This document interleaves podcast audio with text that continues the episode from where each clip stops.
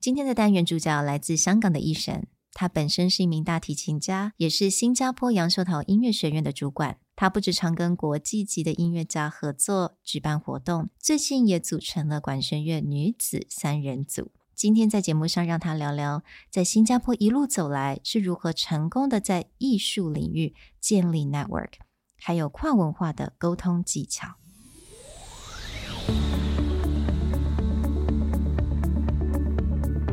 Hello，欢迎来到 Executive Plus 主管与沟通力的 Podcast。I'm Sherry, an educator, certified coach, and style enthusiast.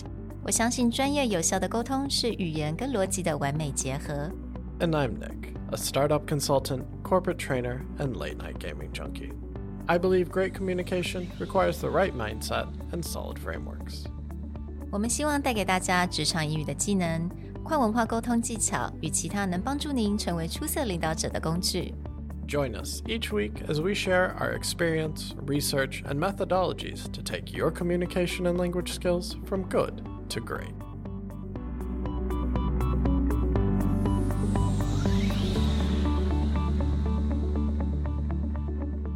Hey, everybody. Welcome back to the Executive Plus podcast. Today, we're bringing you an interview that, at least for us, is a bit outside of the box mm. in terms of the normal industries or jobs that we cover and the people we talk to. But I think that with this guest, we're uncovering a treasure trove of communication and different social tips and techniques that you wouldn't get anywhere else. And the special part of this is it's actually a college friend of Sherry who is here visiting us in Taiwan and was kind enough to spend an hour chatting with us. 没错，医生他其实昨天才从香港飞来台湾，然后我就很开心把他带来我们的录音室，然后邀请他来录制这个 podcast。那医生他其实我认识他非常久了，他也是一个很成功的音乐家，尤其是呢，他对于这种音乐还有 management、event planning，他是非常有经验的。所以今天非常高兴邀请他来到我们的 podcast 当中。So welcome，医生。Thank you, Thank. Thank you, Sherry. Thank you, Nick, for the invitation. It's exciting to be here. It's my first time doing a podcast. Well, hopefully not the last. well, I'm certainly am nervous at the moment. Yeah, so could you please briefly introduce yourself to our audience? Hello, everyone. My name is I-shyan. I am born and bred in Hong Kong and now residing in Singapore. Sherry, as mentioned earlier, we're college friends in the States. Currently pursuing MBA at the University of Manchester. And I have mm, about maybe 17 years working as music administrator. So I'm currently working as the head of the programming and production team at the Yong Siew Toh Conservatory of Music in the National University of Singapore. I've also heard that you are a music teacher on top of doing all of these things. So you're working all of these different roles. Is there anything particular that excites you or stands out in all the different jobs that you have? Well, I would say all aspects excites me because the multiple hats just you meet different people. As a teacher you meet students you meet parents. As a music administrator you meet artists. Uh, you meet donors sponsors and then as a musician, you meet other fellow musicians and you meet different other artists. So for example, if, if you play in a multimedia project where you don't just meet musicians, but you also meet with visual artists or digital artists or designers. So yeah, I think all roles have sort of given me a, a multifaceted view or types of people that I meet. It also sounds like collaboration is a big piece of everything you do. Mm-hmm. Oh, I love collaborating with people. I love playing in orchestras because I feel that the joy of putting music together as a team, it's priceless. As a music administrator, a successful event cannot be done without collaboration with your team, with artists, making sure everything runs smoothly. So I think collaboration, it's something that's definitely there for me. What did you study Music. in college? Mm. Music. Music. I double degreed in music education and cello performance. Was that always a passion of yours, or that was just something where Yeah, I think so. It's more of I realize I'm good at nothing else. then I'm like, I didn't have a choice. Okay, I'll do music. I mean, it's something that I've I played the piano since I was five, and then mm-hmm. picked up the cello when I was twelve, which is slightly later. But then I realized my passion is in cello performance. So Like, did you always want it to be just a performer, or do you, did you actually want to become? Oh, like- yeah. I guess at one point I wanted to study arts administration because that is this major at some college. And and I got admitted to uh, Carnegie Mellon to do that, but they didn't offer a full scholarship, so I just didn't. And then I just realized, i mean if it's art administration, I can probably get the same sort of experience through on the job training, which which I did, which I'm still doing. So Yeah, yeah. that that works. Okay. So it, I mean, it's good that I have that, and then I still enjoy my performing performance side of things. So which that's a good balance.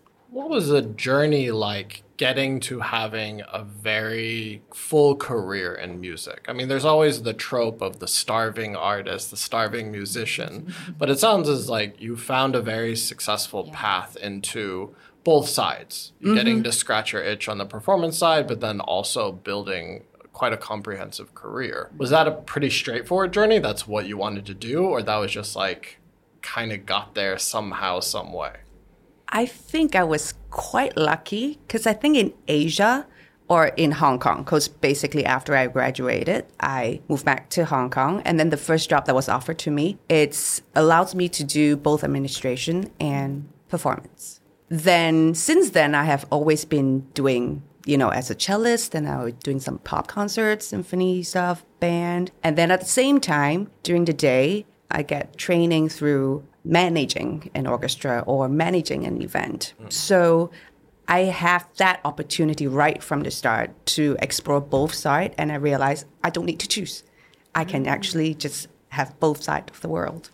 Does that feel like you just kind of get the best of both worlds? Or are there days where you're like, I just want to be a performer? Or other days where you're like, "Uh, no more stage for me? I mean, there will be times where you feel fatigue because you're actually doing two jobs at the same time, right? So you, your working hour is actually much longer than a normal nine to five job. But because I love my job so much, like I'm passionate about what I do, it's fine. Like it's fine to just do both because you're just enjoying it. It's not like a tedious job where, oh my God, I just need to drag myself to work again. yeah, that's never a day like that because managing stuff can be tedious. Yes, administration can be tiring for some people, but for me, it's also a challenge because through my day job, it like I get to meet different people. That's the challenge, right? People of different cultural background, different artists, different vendors, and the challenge is actually the the fun part of it. So I only have bits and pieces of what you do. Could you give like a more comprehensive overview of you have like three different roles or three different jobs? It's not easy to be a musician, right?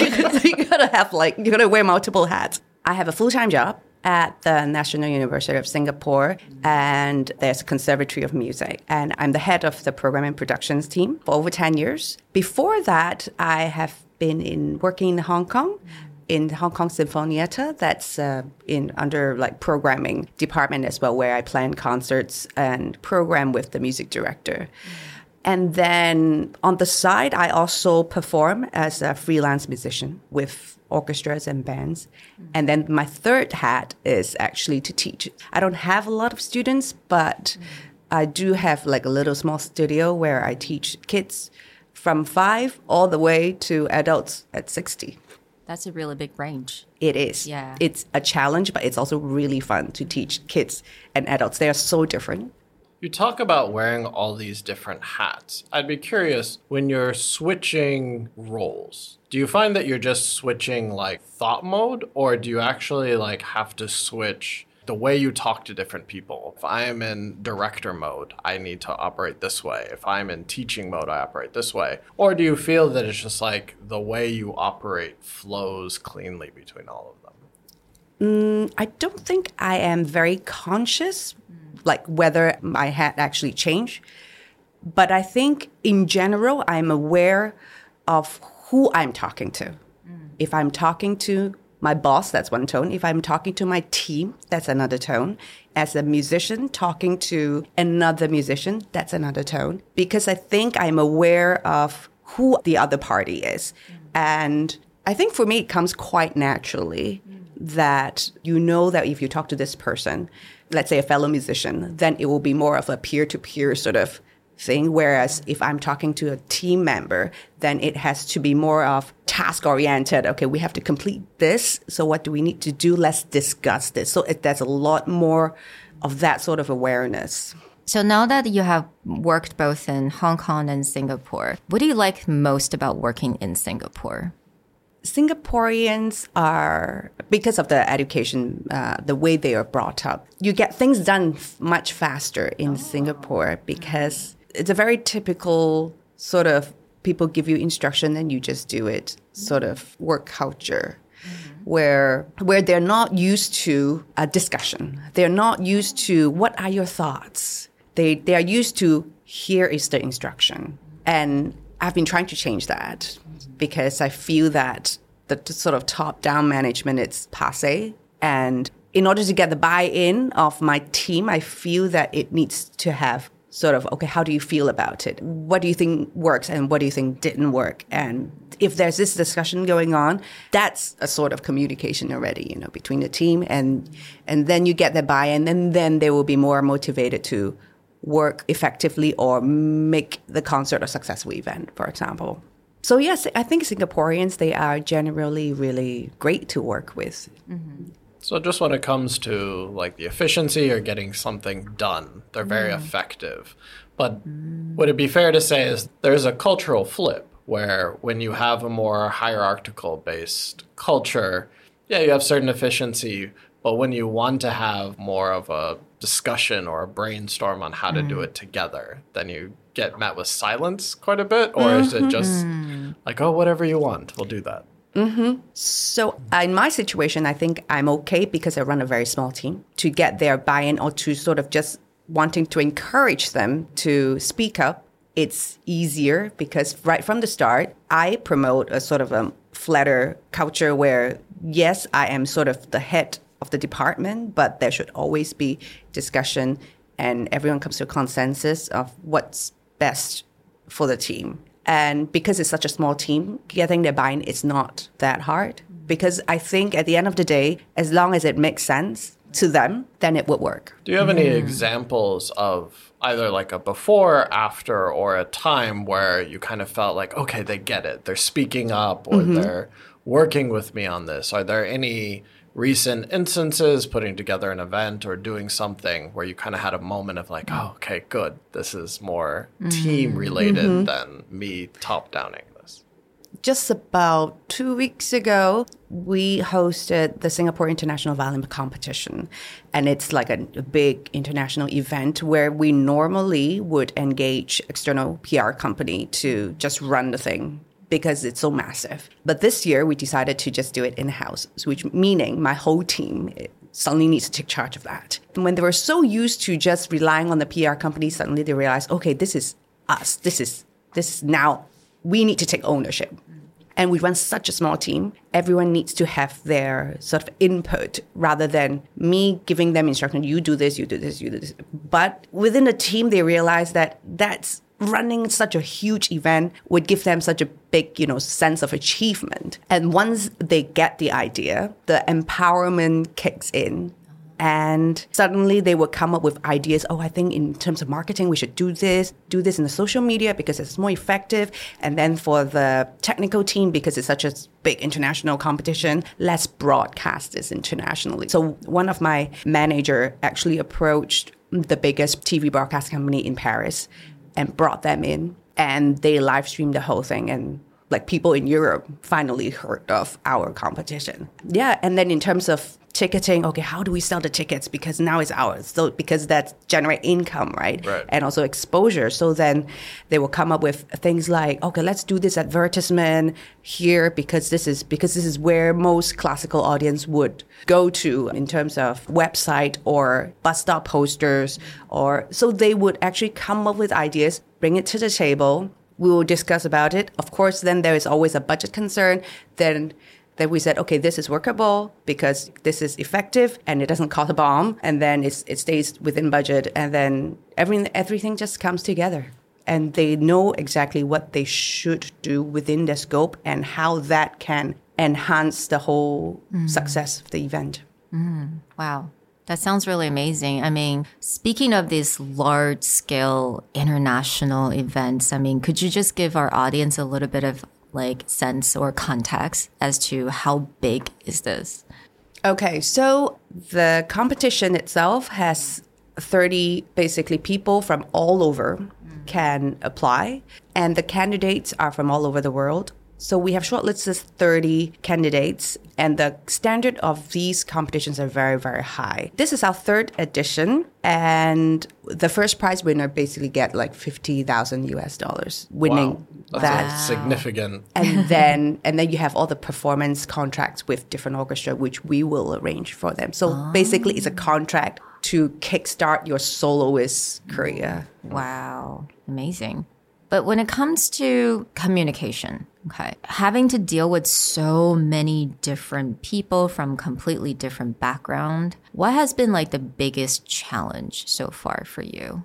i think the challenge would be to to identify because no individual is exactly the same right? Mm-hmm. So i think to really suss out what this other person personality is and to engage the other person in an appropriate manner mm-hmm. it's the challenge because you meet you know with so many people from different cultural background different work experience you sort of need to be culturally aware of how they are and when they say something it might mean different things mm-hmm.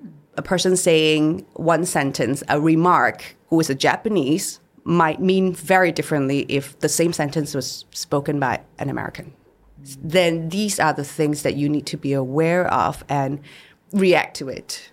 I'd say both in Singapore and Hong Kong, you've placed yourself in the middle of a cultural melting pot. And mm-hmm. as you just brought up, you may have the same conversation with two different people and have two different underlying meanings, even though it sounds relatively similar.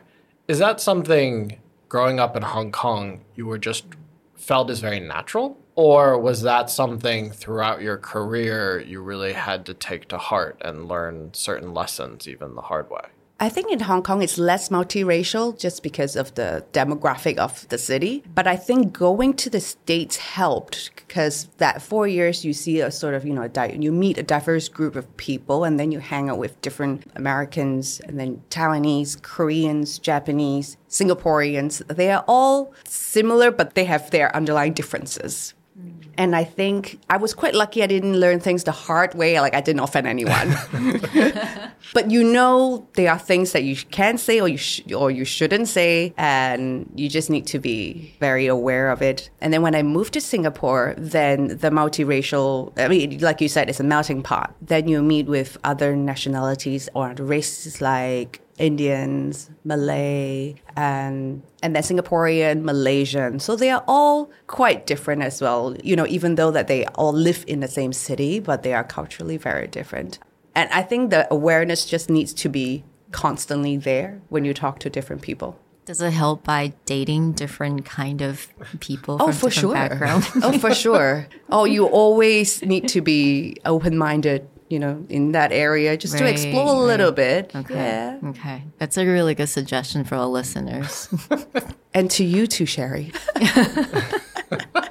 When we were when we were chatting earlier, you brought up a difficult audience. Could you explain a little bit what you mean by a difficult audience and then specifically how you handle communicating or like say dealing with this? Um, there are all sorts of audiences in, in different setting, and we have had an audience where he kicked up the fuss during the intermission because because he's complaining about like how noisy the kid is Oh. sitting next to it because it's disruptive. But he does not understand that it's a children's concert. oh my god. So it's not meant to be like those quiet Right. concert where you sit down for one hour. Like, like, it's not going to happen when it's a it's a children's concert, right? Mm. What are you going to do? So you basically need to listen. What are they really upset about, right? Mm-hmm. Oh, you're talking about the kids, da da da. But then then you try to make them understand. Well, but this is a concert where people like kids from three years old and onwards they can all come, and then with family. And then through the conversation, you realize they are not truly upset about the kid. They were upset about something else. They had a bad day. Like his kid couldn't come because of some last minute changes. Mm-hmm. And he's not, he's upset about that. And then, mm-hmm. But he sort of just channeled that frustration to something else. And in situations like that, you just need to just sort of stay calm and just listen out. And basically, after he just vented everything, everything is all right. Mm. Then he, you know, so a lot of times it's really just just listen out and don't judge. Just stay calm at all times. Give respect. And if the person is not being reasonable, then you need to set boundaries. You know, you can't just go overboard. People always said customers are always right, but they are always right within reasons. There should always be a, a boundary from our side to make sure they don't go overboard.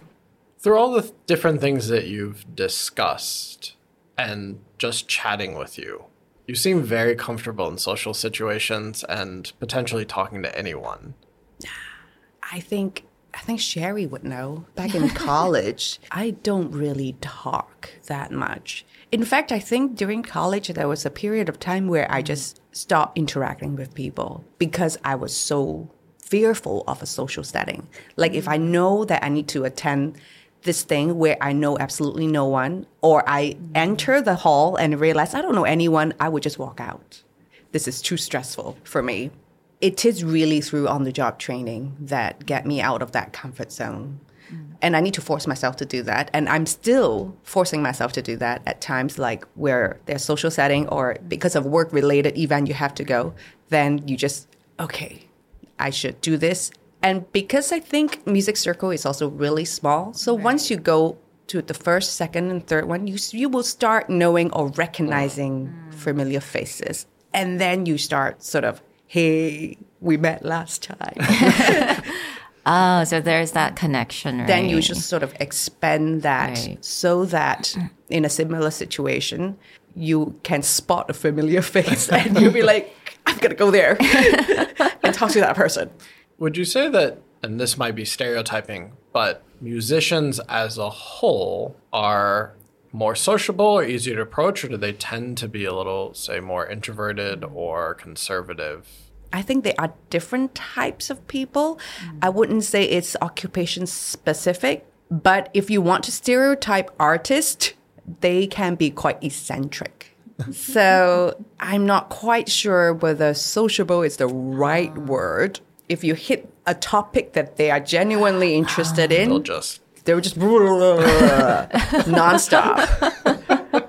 but otherwise, Right. it can just be like a very ah. dry conversation. I think eccentric. That's a really good word and a really good description. Actually, I know a lot of people, I would call them very eccentric. But then again, like when you talked about how finding that commonality and just hit from that, like go for that, you know, that commonality. Because like if you talk to someone who's very eccentric, let's say, but you kind of figured out that, oh, maybe this person like certain thing or certain topic, then you can really find that connection from there, right? Yeah. So I think that's really interesting. oh, by the way, drinking always helps. Uh-huh. you know, in a social setting, a drink or two should help you mm. relax a little. Yeah. Just having having a drink in your hand, right? And that's like a good conversation opener as mm-hmm. well. Yep.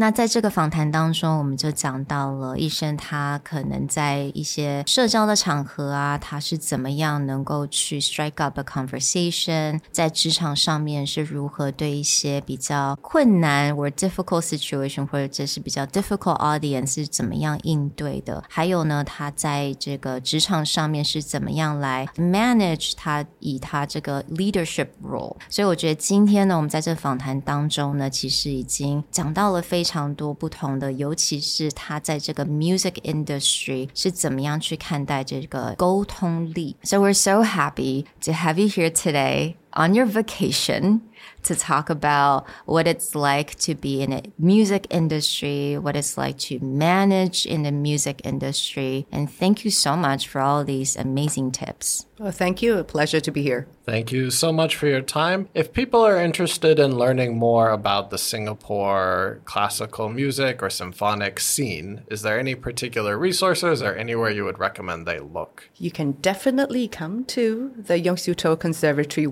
Conservatory website. Mm. Our concerts, we have over 250 concerts a year, and most of them are free. So oh. there's no excuse to go mm-hmm. get Okay. a wonderful art and music mm. That's education. right. Please Yeah. come visit. We'll have the link in our show notes so you guys can go and click on that and visit the website. If you like this interview and you would like to know more or would like us to pull I-shyan back during her next vacation, let us know on social media, either Executive Plus Facebook or Communication R&D Instagram. We'll talk to you guys next time. Bye. Bye.